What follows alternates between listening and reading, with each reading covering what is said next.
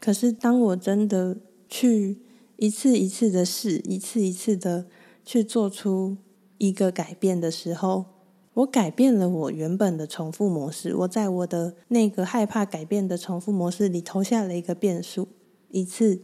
两次、三次，我的生命渐渐的就有了一个新的平衡。我开始相信，我是一个可以勇敢去做出改变的人。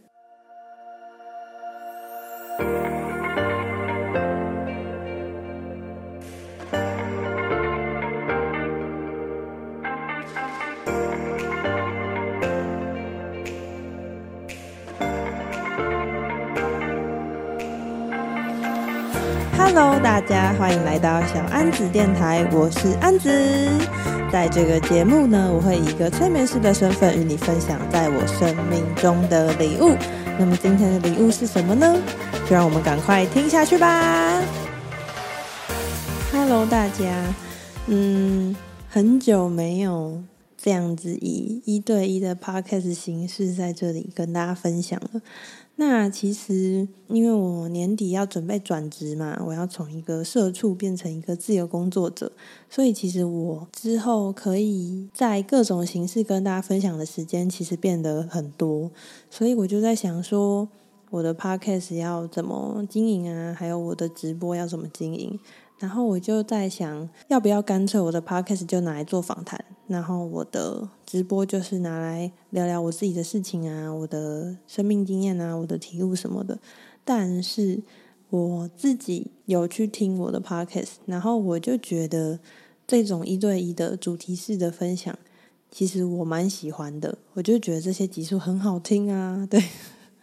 所以就在想，还在规划我的 podcast 跟直播要怎么分配。对，所以如果呢，你是跟我一样很喜欢这样一对一 podcast 聊天的人，欢迎来跟我讲，然后跟我说就是你的想法或什么的，让我可以在我未来的规划上面有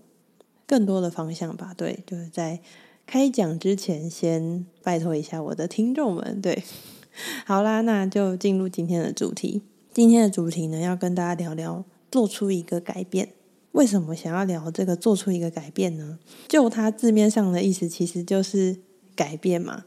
它其实是我最近的一个体悟，然后是我最近发现的一个 key，就是钥匙的感觉。对，为什么会这样说呢？因为我自己发现，其实像我这种，或者是像我的朋友们，他们有在学身心灵，然后。有接触身心灵，然后有去研究啊，然后听很多节目啊，然后看很多书啊什么的这类人，我们其实都知道说外在世界是内在世界的投射，然后也知道说今天我来到这个地球，然后我可能遇到了一个让我很困扰的妈妈，或者是遇到了一个让我很困扰的情况，原生家庭，那这一些其实都是我们自己在天上设立的功课，我们要透过就是自己内在的。想通或者是领悟，然后我们就可以眼前这个功课就会消失，我们就会觉得平衡顺心。这样就是这些道理，我们都已经知道了。所以，当我们在面对到一些困难啊、或挫折、困境、迷惘的时候，我们其实第一时间都会回来去想：我的内在发生了什么事？为什么我会遇到现在的状况？这是我们就是有在学一些身心灵的人会有的想法嘛。那我发现，就是进而的发现，像我自己，我的在跟猫猫访谈的那一集，有讲到我自己说，我在真的决定离职之前，我其实是一个很积极想要证明自己的状态。我我去积极的做了很多集 podcast，然后发了很多贴文，然后做了各种我想要证明自己的事情。我想要证明自己，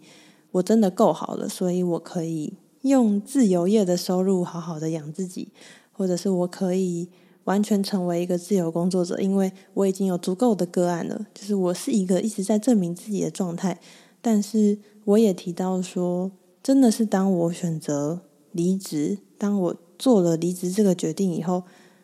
我才发现，嗯，就是我内在的那个混乱它消失，慢慢的消失，然后我慢慢的发现我的内在。是跟以前比，那个匮乏感是慢慢的消失的。然后我就在想这件事情，就是为什么是我做了一个选择以后，我的内在才发生转变呢？那我原本的情况其实是，我一直没有做好准备去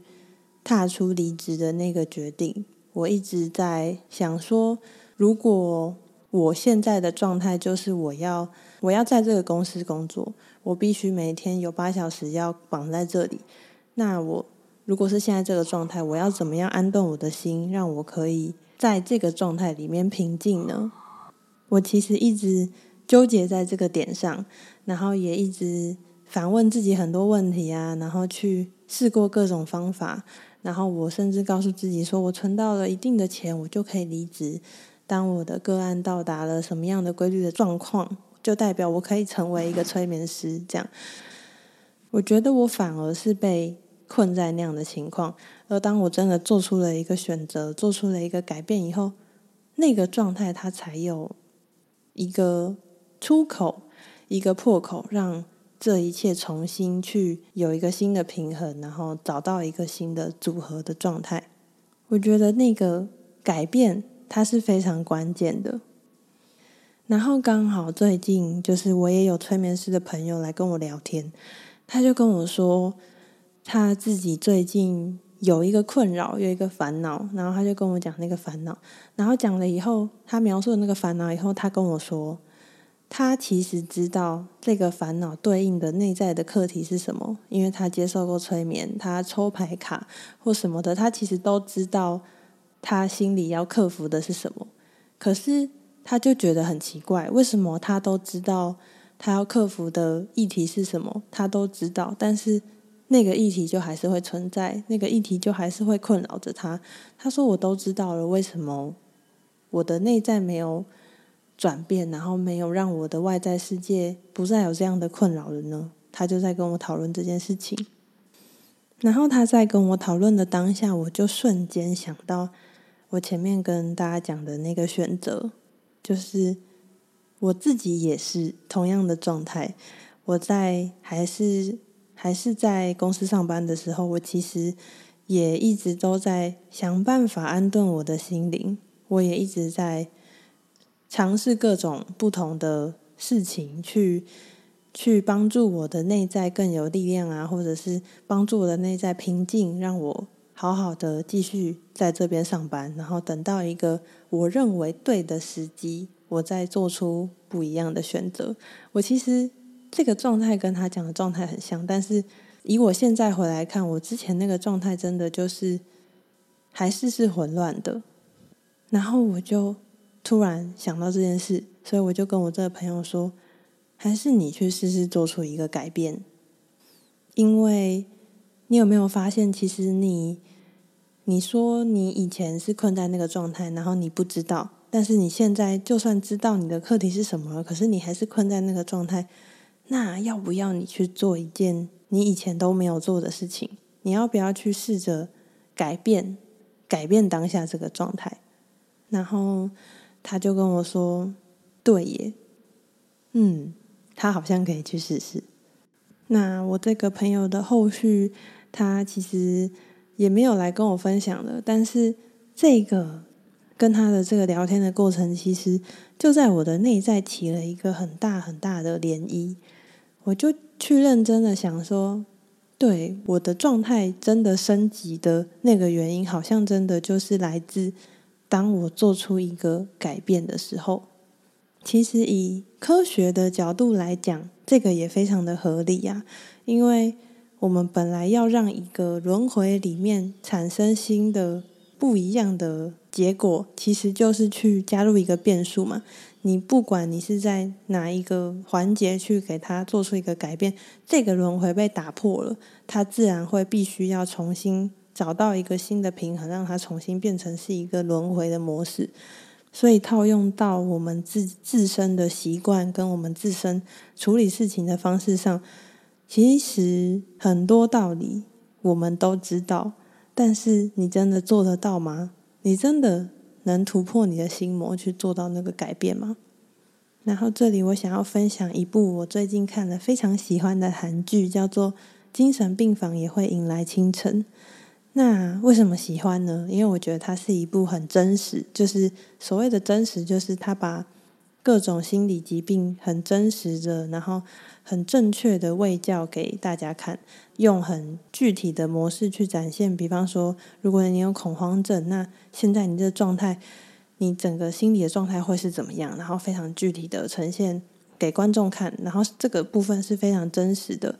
那它同时也是一部非常温暖的片。因为它其实帮助观众去了解，每个人都有可能会得到这一些精神疾病。那你身边可能也有很多人都有这样的困扰。那我们要怎么去与这样的人相处？我们要怎么陪伴他们、帮助他们？甚至是如果你是这样的患者，你要怎么样去陪伴自己度过这样的状态？那我会想要在这里跟你分享这部片的原因呢？其实是因为我发现这部片，我在看的过程中发现。里面不管你是恐慌症、躁郁症、忧郁症、强迫症，各种症，他们这一些病症真的开始好转，开始有不一样的改变的时候，其实也都是当这些患者他们抵抗了自己的心魔，去做出一个跟以往不一样的选择的时候，疗愈就发生了。印象很深刻的是里面的第一集的患躁郁症患者丽娜。她其实本来是一个什么都听妈妈的话的女生，然后她甚至到了四十一岁，她什么都听她妈妈的。她妈妈叫她跟谁结婚、吃什么，然后穿什么衣服，就是她妈妈是那种想要把所有最好的都给给女儿，让女儿过上最好的生活的那种妈妈。可是丽娜本人，她其实并不喜欢这一些，她并没有想要这一些最好的东西。可是。因为他觉得妈妈是为他好，他不想要抵抗妈妈，所以他一路都吃下了这些，直到他现在四十一岁了。可是他并不知道他喜欢什么，然后他就生病了。那丽娜的病好转的关键在哪里呢？其实是因为他妈妈会一直给他吃那种就是绿色的无籽葡萄，因为他说这是一个超级好、超级棒的水果。那我们的丽娜就是要吃这么好的水果，所以他妈妈。去医院探病的时候，都是给他一盒葡萄。可是丽娜其实并不喜欢那个葡萄，但是她妈妈不知道。直到有一天，丽娜在她妈妈来探视她的时候，她看着葡萄，跟她妈说：“我其实一点都不喜欢吃葡萄，我超级讨厌。”的时候，她跟她妈大吵了一架。她去做出她以前从来没有做出的行动，她投下了一个变数，一切就发生改变了。当然，当下那个情况，妈妈刚知道这件事情的时候非常震惊，所以她其实是跟丽娜是吵架的，他们是互相大吼大叫、生气，然后是不欢而散的。可是也因为丽娜真的说出了她心里的想法以后，妈妈回去开始反思了。妈妈很难过，她觉得她怎么因为她自己的爱而把把自己的女儿搞成这样子的状态，所以其实妈妈。他的心里也产生了改变，所以下次他妈妈再去看丽娜的时候，他就不是再带着葡萄了，他是去选了各种水果，然后跟丽娜说：“来，你看你喜欢吃哪个就吃哪个，不喜欢就不要吃，没关系。”看到这里，我其实超级感动的。这部戏真的是让我其实每一集几乎都在哭，可是它同时又会让大家是很温暖的、有力量的，虽然。你会感受到那一些，嗯，疾病患者的的痛，心理疾病患者的痛苦，但是你也会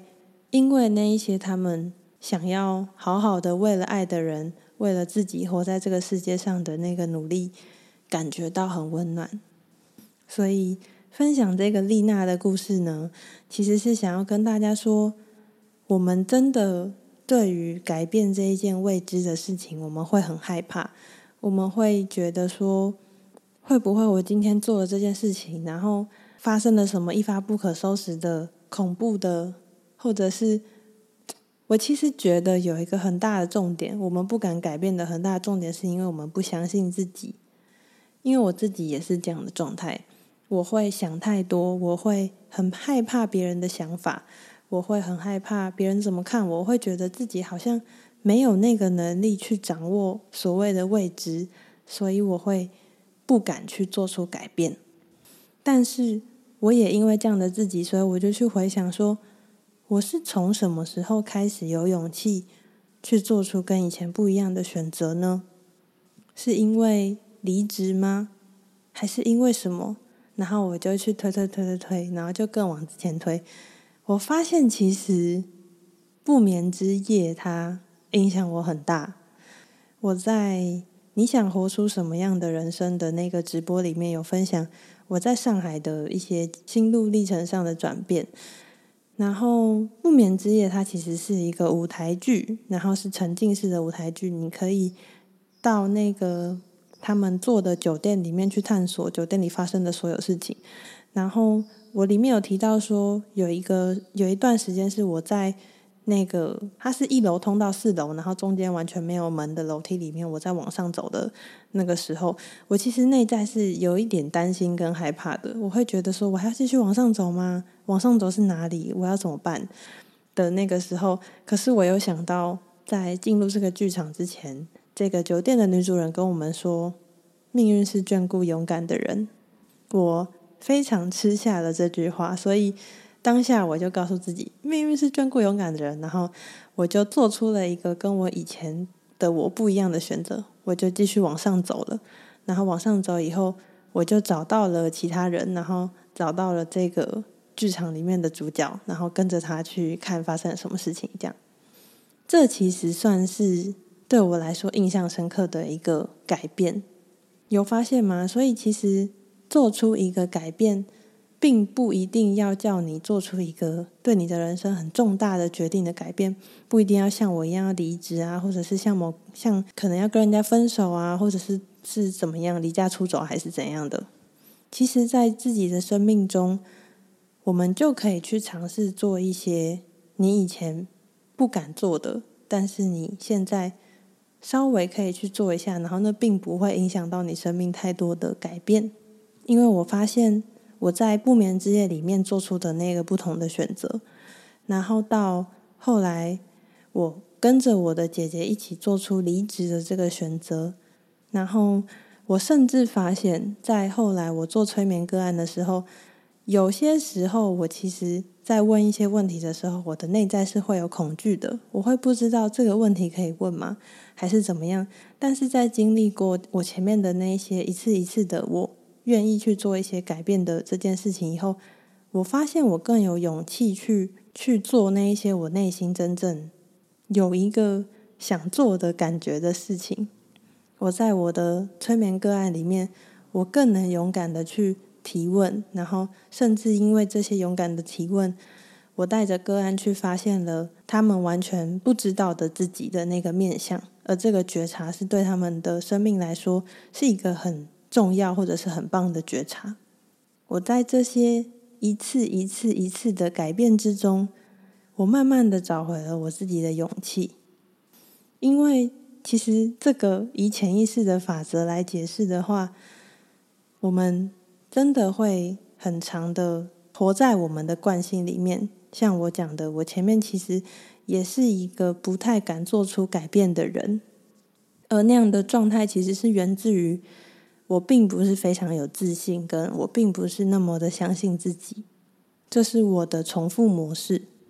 可是真当我真的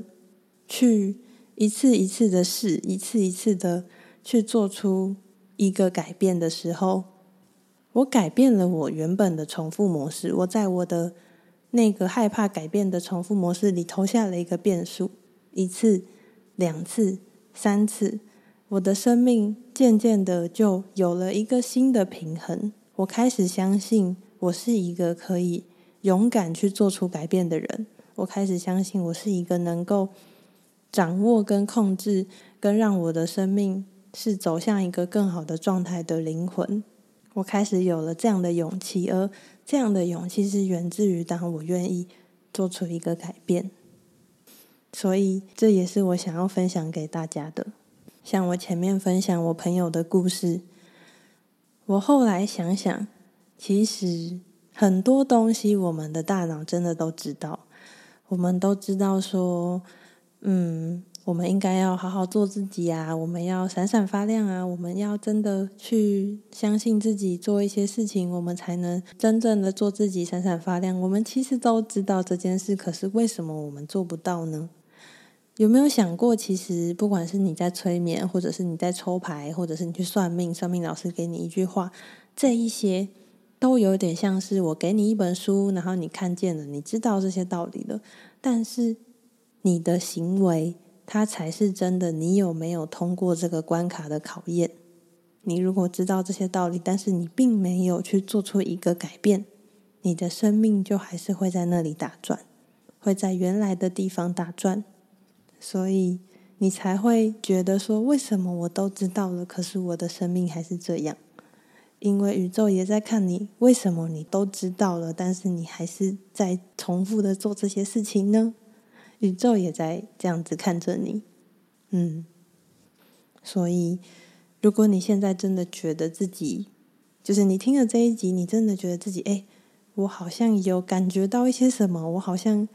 真的是，就是像安子说的这样，我一直重复在那里面，然后我知道了，可是都没有改变。或许你可以试着去在下次遇到一些事情的时候。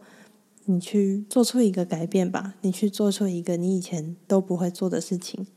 如果大的你会害怕，那你就从小的开始，一次、两次、三次，你可以去选，像是嗯，今天晚上做的改变，我去吃个以前都吃意大利面，那我去吃个牛肉面，或者是我以前都不敢，我都不敢点新的菜，那我这次点一个新的，看看看它好不好吃。你去在自己的生命中加入这一些小小的、勇敢的。为自己的喜好而去做的改变，一次、两次、三次，慢慢的去把你的重复模式洗掉，把它洗成是你是一个可以为自己的生命做出改变的勇敢的灵魂。接下来，你就可以在一次一次的勇敢的尝试跟勇敢的改变的过程里，把自己的生命一次一次的推向你越来越喜欢的样子。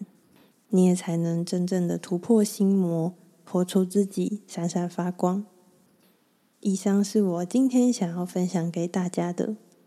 关于做出一个改变这件事情。如果你真的听了这集，然后去为自己勇敢做出一个改变了，也欢迎来和我分享你的生命经验。好啦，今天这集节目就到这边啦，非常感谢你的收听。如果你喜欢我的节目的话，请记得帮我订阅、关注跟追踪。我会持续在小安子电台里分享跟自我成长、突破迷惘或者是找自己有关的内容。希望透过我生命的礼物，帮助大家都能活出自己，闪闪发光。那如果你喜欢我的这些礼物的话呢，也可以帮我在 Apple Podcast 或者 Spotify 按下五星好评、五星留言，或者是到我的 IG 安子催眠私讯我，都是可以的哟。那如果你很喜欢这集节目，觉得这集节目对你很有帮助，也请记得把这集分享给你觉得他想让他听见的朋友，或者是直接分享到你的社群，让这集节目可以帮助到更多的人，帮助到更多的灵魂。最后的最后，再次感谢你收听到这里，祝福彼此都能在自己的生命中活出自己，闪闪发光。我们下次见喽，大家拜拜。